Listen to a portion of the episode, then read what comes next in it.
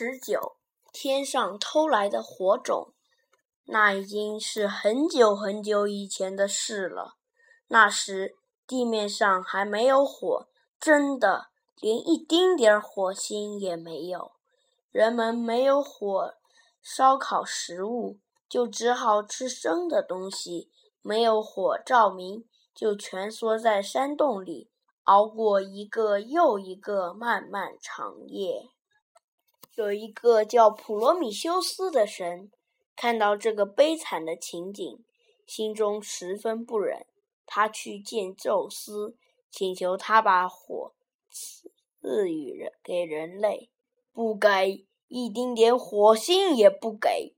宙斯说：“让他们发抖吧，让他们像野兽一样生活吧。只有这样，我们神才能昌盛。”才能幸福。普罗米修斯转身走了，他永远离开了宙斯。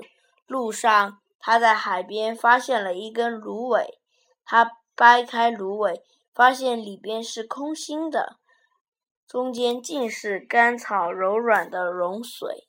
这种脓水会燃烧，而且保持很长时间不会熄灭。他折了一截，戴在身上。有一天，当阿波罗驾驶着太阳车轰隆隆地从天上驶过的时候，他很快地跑过去，从喷射着火焰的车轮上悄悄地偷取了一颗火星。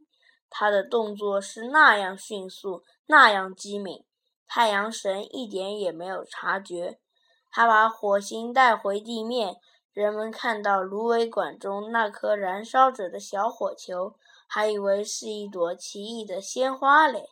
自从有了火，人类进步多了。他们用火烧煮食物，用火驱寒取暖，用火打造工具，还用火驱赶野兽。然而，事情并不是那么一帆风顺的。宙斯知道了普罗米修斯从天上偷走火种的消息，气得暴跳如雷：“赶紧收回火种，否则你将受到严厉惩罚！”他警告普罗米修斯。普罗米修斯摇摇头，坚定地说：“我可以忍受各种痛苦，火种绝不收回。这是一种多么可怕的刑罚呀！”普罗米修斯被沉重的铁链锁在高加索山的悬崖峭壁上，双手、双手和双脚都套上了铁环。在那里，他无遮无盖，遭受着日晒雨淋。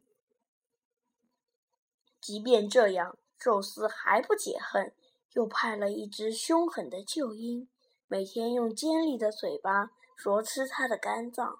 白天，他的肝脏被吃光了，可是，一到晚上，肝脏又重新长出来。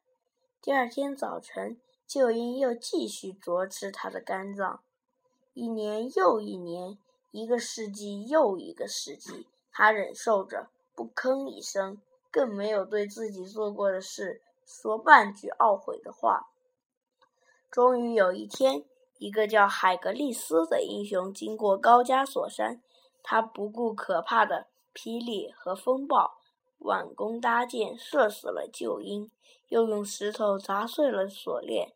普罗米修斯这个从天上偷取火种的英雄，终于获得了自由。